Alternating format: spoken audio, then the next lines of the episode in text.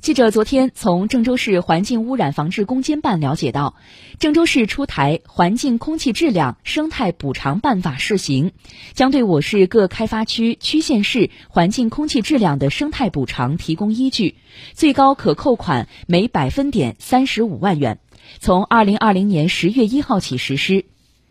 为加强郑州市非道路移动机械污染管控，今年十月一号至十二月三十一号的每日二十二点至次日六点，郑州市决定集中开展柴油车路检、非道路移动机械污染管控零点行动，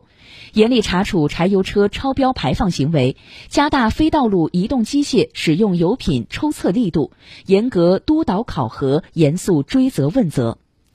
另外，郑州市污染防治攻坚办还下发了开展黑渣土车联合执法行动工作方案。今年年底前，对全市所有货车进行筛查分类，对使用用途不明的货车移交各区县市进行排查，落实用途，杜绝非法渣土运输行为。